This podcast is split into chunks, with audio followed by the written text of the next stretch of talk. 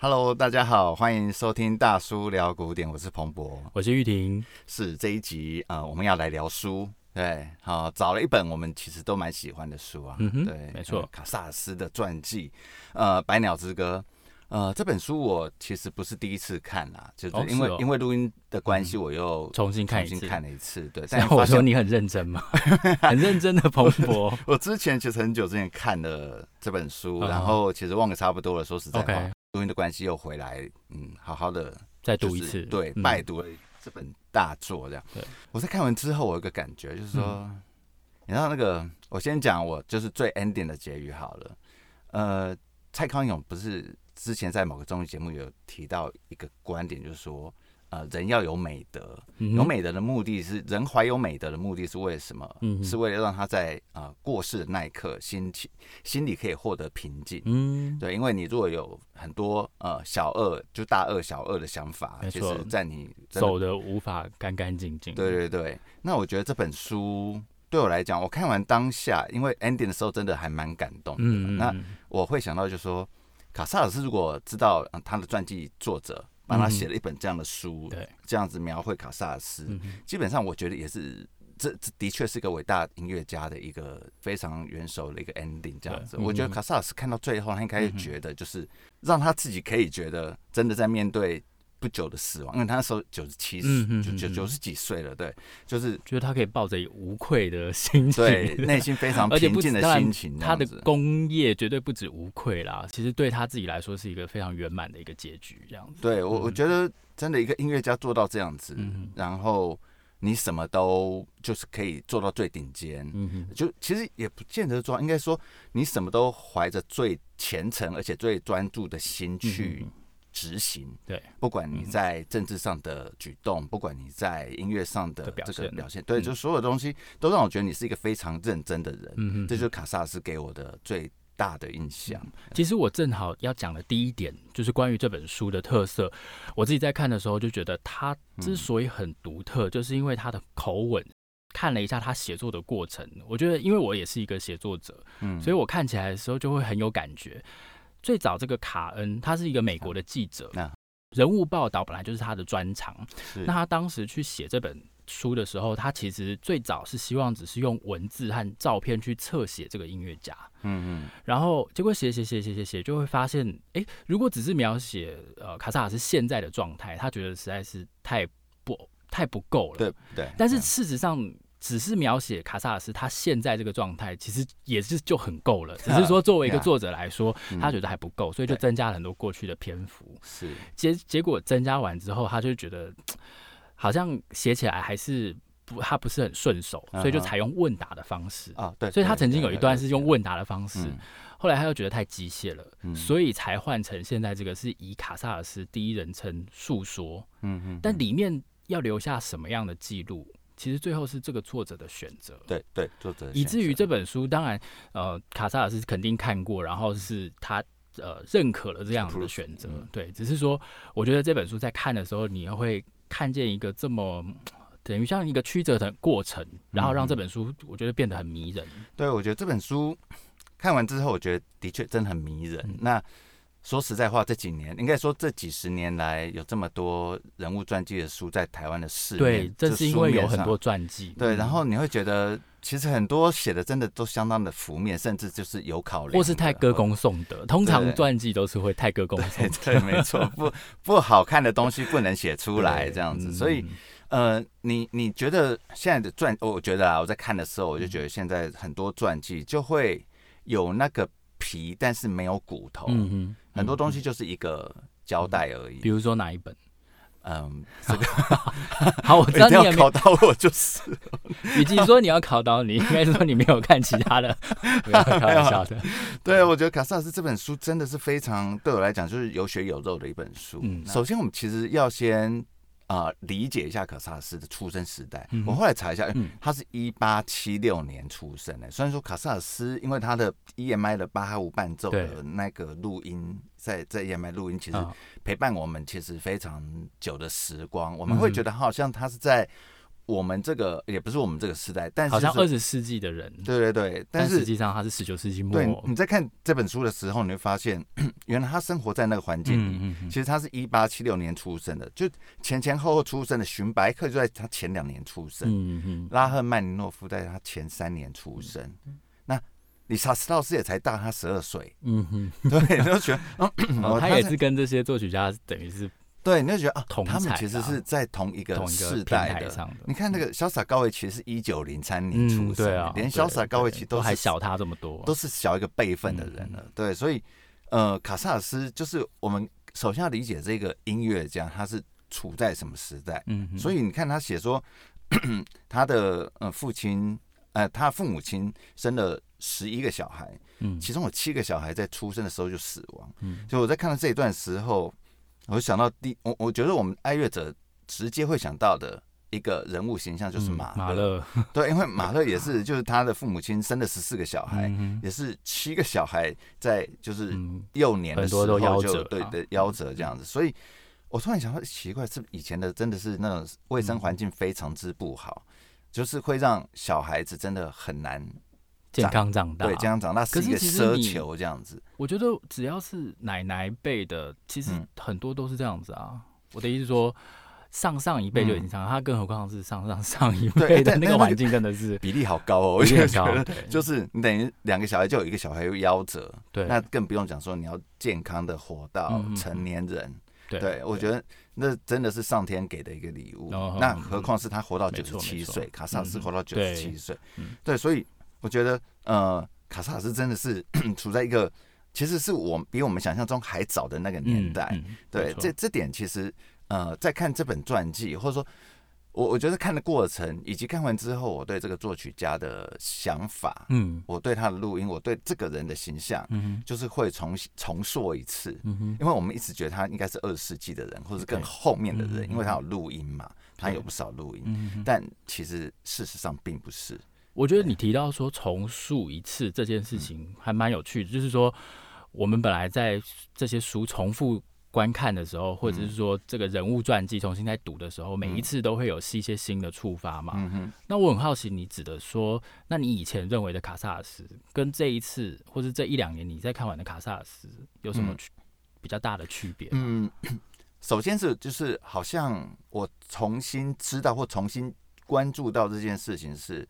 卡萨尔斯是把大提琴这个乐器，嗯啊，摆到跟小提琴跟钢琴一样位独奏，以独奏家的身份来讲，嗯啊，摆在同样位置的一个关键人物。是是。因为这个这个事情，其实我们之前其实不太会去 care 这件事情。比如说，我们会知道海菲兹，海菲兹是真的，应该是在他的那个时代里，小提琴演奏这件事情就跳了好几个这样子，因为他他技巧真的超级好的，甚至他自己去啊。啊、呃，应该是开发，或者是说他确定了某些小提琴演出的技巧。嗯、那卡萨尔斯其实也是，我在看传记的时候才发现，你看、嗯、卡萨尔斯之前的大提琴家，嗯、我当然不能说乱拉一通啊，嗯、但是说就是他们的，他们对大提琴演奏这件事是很 casual 的，就是不会太在意这些，就是很、嗯、呃，不是到独奏家角色。对对对，对这件事情我。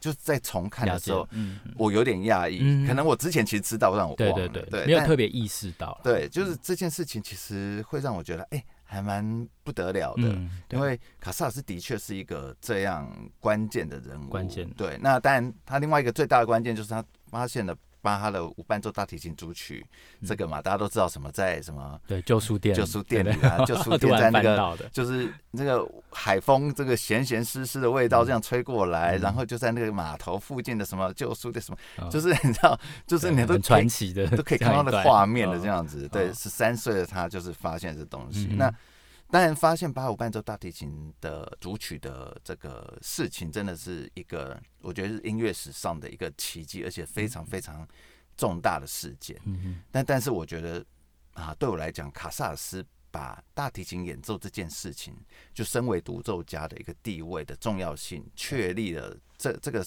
这个角色的这个事情，其实啊，我觉得也一样重要。对，所以这是我这次在看完这本书时候，给我还蛮大的一个。感想了，有没有哪些片段你印象很深刻？你特别想跟大家讲的？他就是卡萨尔斯觉得提博很顽皮，提博就是卡萨尔斯，其实在很顽皮，对，就是 是有多顽皮。因为他我我看到这一段的时候，就我突然有那个感觉，就是啊，对，好像我我觉得音乐家真的有些人真的会那样子，uh huh. 就是呃，就是卡萨尔斯有讲到他其实蛮喜欢室内乐的嘛，对，就是说其实，在尤其在他身为独奏家之后，他其实花很多心思在演出室内乐，嗯，那室内乐他在他的这个盛年的时候，其实有点。其实年纪有点大了，不过就是他跟提伯还有鲍尔。还有科尔托几个人其实都有组成那个重奏的组合，常常一起演出了。对，那科尔托跟提伯跟卡萨尔斯的三重奏应该是那个世代的黄金三重奏，所以他们就是巡回欧洲嘛，巡回美国演出这样子。那提伯常常就在饭店里面搞一些很幼稚的事情，比如说很闹，对对，非常，真的不知道除了幼稚还有什么话可以。你说，你说，你刚刚还没讲完，没有啦，就是比如说。在饭店里面，对，在饭店，比如说一大早卡萨在那边睡醒，然后那个我后应该不是卡萨，是某人吧？然后提伯去敲门，然后就说：“哎，那个 room service。”然后他说：“就是就是那个里面还在人还在睡觉，说不要我不要 room service。”他就在敲门，哎呦那个又又喊 room service，然后里面说很烦，不要再来吵我，我要睡觉。然后提伯敲了两次之后，他就跑到楼下，就是一楼大门那边就。那个跟那个呃那个服务生说说，哎，那刚才那个某某某那一那一房要 room service，好幼稚哦，就是诸如此类，这我都忘记的，很幼稚。果然是什么人会看到什么段落？没有这段，这段落会让我想起有些音乐家哦，真的还蛮。我其实不能说幼稚，我觉得我也有可能做这件事。我觉得生活真的是，尤其他们这样子巡回演出哈，真的是生活挺无趣的啦，就是一直演奏，然后真的就跟。你你找点事做啊？对，你整个 tour 两三个月，就是跟着同样的两个人、三个人，就一直睁大眼瞪小眼的。你真的有时候要维持一些幽默感，要不然其实真的这太很容易会有摩擦，很痛苦，直接讲会很痛苦这样。所以我觉得就还蛮有意思。这这是我对我在看这本书的时候，我就哎哦，原来提伯这么幼稚，我的天哪！对啊，因为我们现在想到提伯，一定想到他的那个小提琴大赛嘛。对啊，然后对 Long Tiber 小提琴大赛嘛，然后。提伯又是真的是一个啊宗师一代，对啊，一代宗师，所以学派的一大宗师，所以你很难想他竟然会会这样搞，对啊，我觉得啊天哪！但就这本书其实蛮多地方真的还蛮有意思的。对，我自己就是对卡萨尔斯他呈现这些他身旁的人物，这些人是很有感觉这样子。当然，我们刚刚提到说写字的是是卡恩没错，可是卡萨尔斯在描述他周遭这些人物的小细节，对我来说，我觉得充满着一种他怎么会记得那么多人讲的话？他在回忆的时候，他还可以让后来的人在看这本书的时候，仿佛就是历历在目。比如说，他讲到他母亲的时候，我就印象中很深刻。他说，卡萨尔斯长大之后就买一件首饰给他妈妈，对，然后他妈妈就说，呃。你赚钱了，你会变得比较富有，嗯、但我依然是一个穷人的妻子。嗯哼，他妈妈就是很执傲，然后很很可以说是很很坚强的，然后很质朴的一个人。其实是贵族出身呢，其实是贵族下嫁给就是哦下嫁，对，他他是下嫁的身份。对，所以其实算是我觉得很那个是很有骨气耶。他不是有骨，我觉得你生了十四个小孩，里面有七个小孩是夭折，你还可以用这个心态面对世界，然后这样子去栽培你的小孩，而且。就是我断定我的小卡萨尔斯未来一定能成才这件事，我我觉得真，我觉得是根根本就超人，因为你光想想现在呃呃，我其实现在很多啊、呃、父母有不孕症嘛，对不对？对或者说就小孩出生还没还没生产就夭折这样子，嗯、那其实一个家庭遇到这种事情真的是遇到，其实对父母来说打击很大，对莫大的苦痛，嗯、就是感觉是你一辈子的，你完全无法对无法抹灭伤痛。嗯、你看他面对七次。然后还有就是在那个状态下，就是在很穷苦的状态下，继续带他的小孩去，就是让他学习，对各地去学习这样。因为我也看到他，他爸爸其实原本不让他学音乐了，对，好像是建筑。但是事实上是他教卡萨尔斯就是这些音乐的事情，然后因为他自己就是一个教堂的管风琴手啦，但是是母亲的坚持，就是你刚刚提到的是，是是他妈妈真的看见他小孩有这样子的天分，愿意去灭除他自己的这些伤伤心啊，然后还有苦呃艰苦吧，嗯，然后让他到马德里去学习，就是离家去学习。两个人在家大吵的那个声音，都让小卡萨斯觉得自己很内疚，很内疚。我觉得他可以把这东西就写出来，我觉得对啊，真的是一个已经。那时候应该是九十岁了啦，应该就是那时候的一个这样的人都可以把这个东西重现在书本，我觉得，我觉得这也是他做人很成功的地方哎、欸，因为他真的是很关心其他的人。我觉得举大概可能五六个人的例子，你一生遇到这么多人，你举个五六个，我觉得还可以想象。嗯，但他这一本这整本书好看就在于那里面有很多很多。一些那些肢体的细节，然后那个画面感非常的强烈。但有一个例外，嗯，就是他在描述他第一任妻子的时候，只用了一段。我想这本书几页啊？我的天啊，这么多页，为什么只用一段？而且他就直接说不提也罢，就讲的非常直接。我记得这一句，因为我就顺着看看，看到这些东西，想，哎，啊，怎么没了？没错，就这就这么一小段，然后就没了。那最后当然就是有提到他第二任妻子对他的一个。啊，照顾啦，然后他们心心里想的超长的，对，就相当的 哇，真的差别待遇太大，我都忘了他们这样差几岁，我记得是差一个辈分吧，对不对？应该是，我没有仔细去检。我想到了，他想说他他说这个婚姻很不平凡，是因为他的岳父都小他十几岁的样子。哦，好像是这样。对他，我确定他岳父比他小。OK OK，对，所以我就想，哇，好像是在音乐营认识。对，音乐营认识的，对对对，也是拉大提琴。其实原来他学生，对，原来就是他的学生嘛。对 对，所以大家如果抱着看八卦的心情来读，我觉得也是这本书也是非常的丰富。对，看你从什么角度看。还有一个人，我觉得也可以提一下，就是易莎伊。是小提琴家，然后他们他其实大卡萨尔是十八岁，嗯，然后他也是有很多很多的形容，然后我觉得很，呃，他把伊莎伊就形容成一个非常好的优雅的巨人，然后他们两个都是从咖啡馆起家的，哦，就不是从音乐厅，然后也不是这种很辉煌的一个开始，他就是咖咖啡馆里面，然后一步一步走到他们之后的位置，走进学院派，对，然后他就说，不是因为他比同时代的人演奏更多的音符。这个可能指的是说演奏的更快啊，更具炫技的作品啊等等，而是演奏的更好嘛。然后他把色彩、重音、温暖、自由和表现力这些品质都带到了音乐的诠释中。嗯，就他特别强调这点，我也在想说，哎，所以可能当时整个提琴的氛围还是就是比较娱乐性一点，然后就表演性、炫示性。我那时候看到这段时候啊，我想到我以前就买唱片的时候有买那种。刚开始录音时候，那个 OK，那那个很早期的录音，对，但录成 CD 了，OK。然后里面就有萨拉沙泰的演出，嗯。然后我听当下就有这种感觉，就是说，其实他们那时候的演出啊，不管就其实主要以小品为主，有录音下来都以小品为主，因为录音的长度就只能那么短，OK。那你会觉得他们演出真的相当的。自自在自在，用我们角度来讲，就是我我想今天如果是小婷老师或怎么听到这个，大概会暴怒，觉得随便，对，就是你是在不尊重我还是什么 这样子。但细听其实你会发现，它的确有很多呃，我不是讲色彩浓郁，而是色彩层次很足。嗯哼，对，就是就是他不是从头到尾都这么浓郁，而是他知道怎么去掌握那个对比，气氛上的东西跟就不是只是技巧上的那个。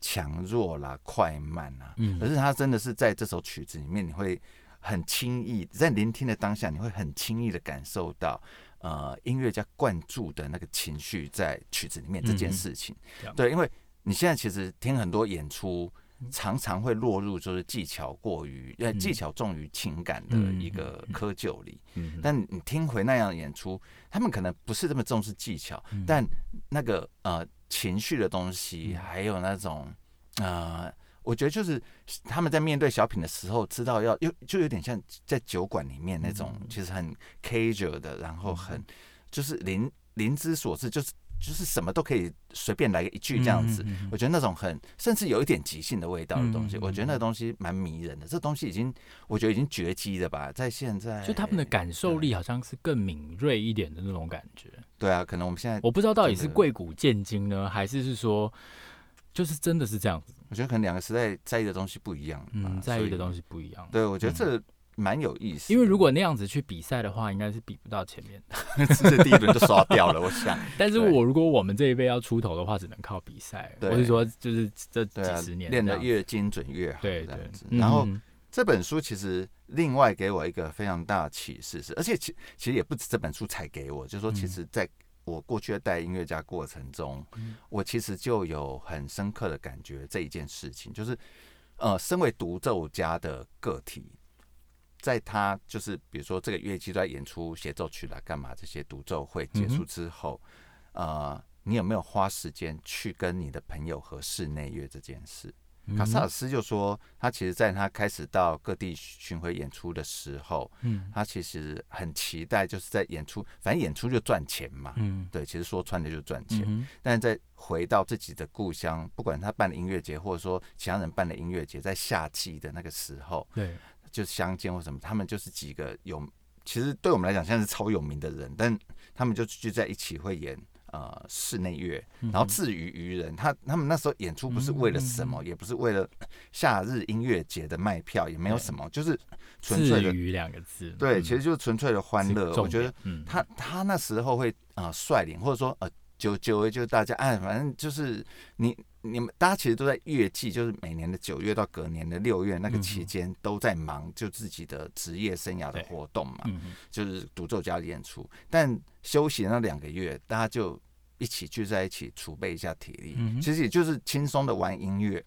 但轻松玩音乐的重点在于，就是其实你有机会可以聆听对方的声音。对，我觉得室内乐，其实我们都知道室内乐最重要，其实就是你要聆。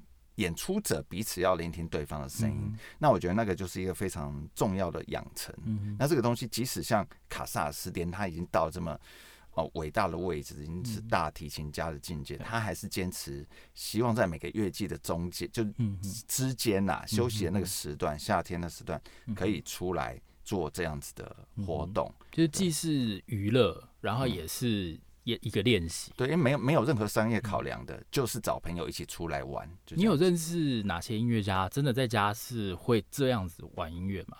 就是现代。其实我觉得室内乐的音乐家都会，都会。OK，对，就是因为我们啊，比如说我，可是你们家都是哦，也是有四重奏或四重奏，其实很多单带四重奏也是。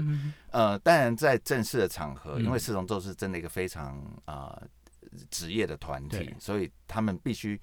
一直练习的次数是非常多的，对啊，但他们可能会玩乐吗？我觉得他们聚在一起就是，啊，他们聚在一起，天哪，贝多芬这一小节，对，但是他们在分分开，比如说他们，比如说他们会跟他们的姐妹们，对对对对对，或者说跟他们的呃邻居或什么，这个很，或者他们学生，对，就是。会有我我有时候在 Facebook 上会看到一些类似的行程，就是他们会去玩其他室内乐，不是十弦送奏而已，还还有嗯钢琴三重奏啦等等的一些内容。所以我觉得，嗯，身为音乐家，要意识到自己在这方面就是室内乐的领域要尽量的充实自己。我觉得这件事情是卡萨斯这本书又给我一个很很大的一个一个启示，对。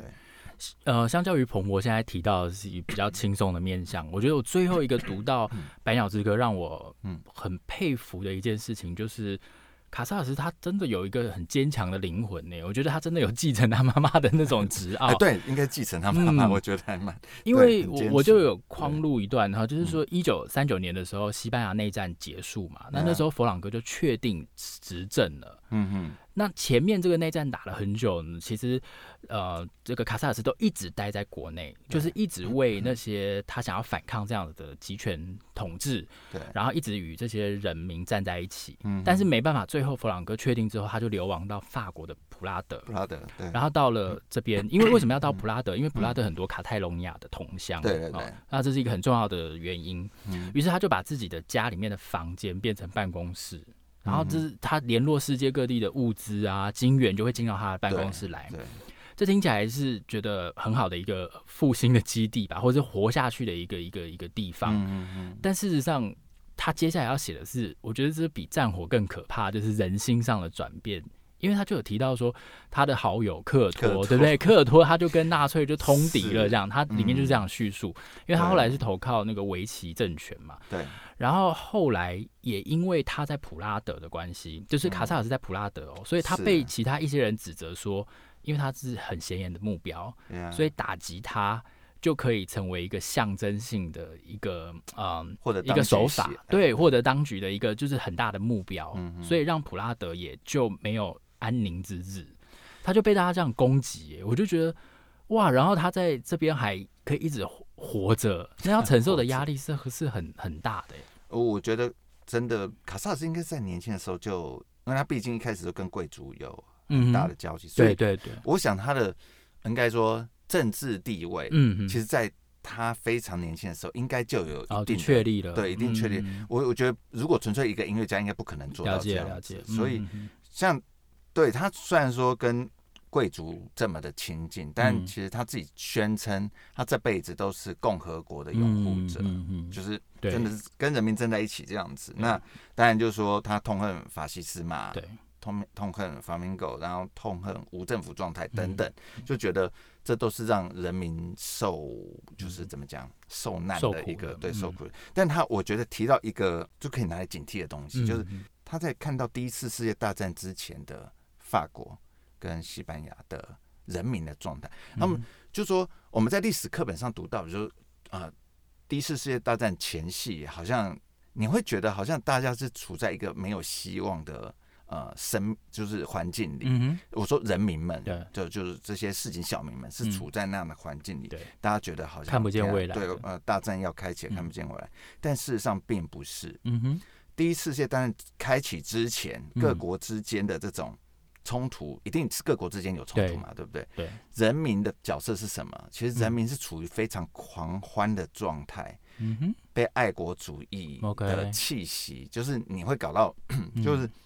你会因为为了要为你的国国家牺牲奉献而整个就是你知道肾上腺素俩起来，然后就是我要上场去打仗什么什么等等。对，但嗯，但对至少在法国那德布西他们就有那么多那么多新鲜的这种想法。所以你会觉得原来大家我我只是那个就底下的人民是真的就是有那股力量在，那股力量你很难说是好还是不好。因为正在面对战争的时候，okay, 一切很容易，就像、嗯、就像鸡蛋碰到高墙一样，咵一下就毁掉了。嗯，就是你那股很强烈的意识形态、爱国主义等等这些东西，很快就已经被消灭掉了。嗯，因为你只要几个步枪就没了。嗯，所以我觉得，呃，爱国主义这个东西，在呃卡萨尔斯的眼中，其实他是不是是这么就就是说。他是是真的那么正向的东西吗？Okay, 嗯、对，在看到后来，我其实心里有那个感觉，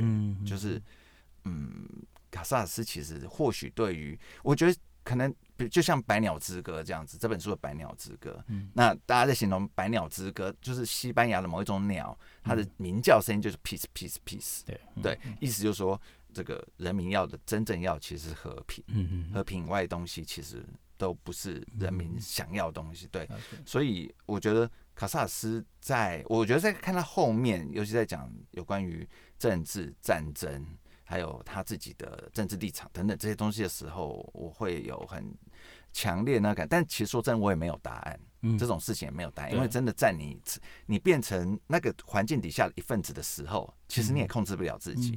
对，但是我觉得卡萨斯厉害，就是再怎么样他也都撑过来了，而且他是很坚定的撑过来。他知道他要的政治的啊、呃、理想国是什么，虽然说他最后并没有看到，就是呃他的这个故乡的独立，卡萨诺尼亚的独立，其实并其实好像知道他之后的，好像几年之后那个啊弗朗明哥那个政权才倒下来，然后。他的遗体才真正被送回到西班牙。西班牙，因为真的蛮坚定的，就 就是死不回去，死不回西班牙。我就是在普拉德，我觉得那意志不简单。对，就这辈子都不回去。那我所以你刚刚讲到这种民族主义啊、国族主义的这种感感觉，他如果被推演到一个极致的时候，其实你会，你可能会画一个问号，到底是好还是不好？所以我每一次在介绍《百鸟之歌》的时候。我其实很少会去，当然我可能会带到那个 peace peace 这个这件事情，因为这也好，如果我没记错，这也是卡萨尔斯自己说的，好像是在他的那个音乐会上自己说。但是其实里面的歌词提到的是基督的心声，嗯，所以我反而都会用心声的这个角度去去切入 rebirth rebirth，对，新生，对，所以。我觉得这个这个歌曲就是这样来看，也可以，它就是成为一个他不断一直在有一个希望，然后他去努力的这样的一个呃状态。嗯嗯。最后我想提一件事情，嗯、还是巴哈鲁伴奏。嗯，我觉得他真的非常非常的，我说这件事本来就很重要，就是他发现这个乐谱，对，然后他发现乐谱之后，其实花了很多时间去练这个曲子。嗯哼，他十三岁。发现乐谱之后，到了二十五岁，嗯，才有勇气，嗯，因为他总共六首嘛，对不对？对，他才有勇气把其中的一首带到舞台上公开演出。那更不用讲，后来在 EMI 录音，一九三六年的录音了吧？但是几年之后的事情了，嗯、对。所以我觉得卡萨尔斯很清楚，呃，在他接触这个乐谱之后，他知道他必须，而且他其实在练习的时候，他也有提到这件事。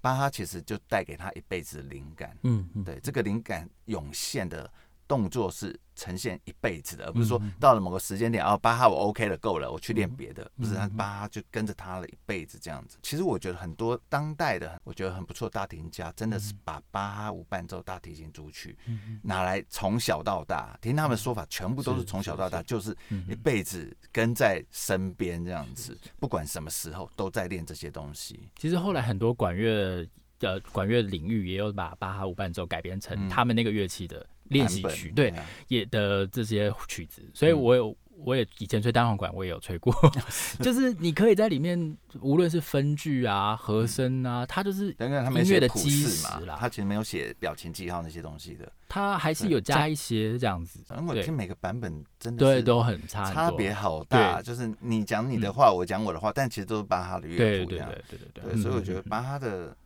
东西就是他的，他音乐伟大的地方，或者说真的带给音乐人启发的地方，很多也都在这个地方。但我最后想问一题，就是除了巴哈无伴奏之外，你推荐卡萨尔斯什么录音？你有印象中他还有哪一张录音？我真心觉得他的《百鸟之歌》真的要找来听一听啊！对，《百鸟之歌》是他五十四岁之后就在每一场演出 ending 都会啊。就是都会把这首曲子搬出来演奏给大家听。去哎，那个二零一九嘛，二零一九年那个卡萨尔斯四重奏，就是我我那时候带来台湾的时候嘛，他他们在台湾的 debut 第一场演出安可曲其实也是《百鸟之歌》。对，我觉得那个对他们来讲意义非常重大。了解，嗯哼，好啊，那我们今天这一集就在这边告一段落。OK，谢谢大家的收听，我们下次见。OK，拜拜。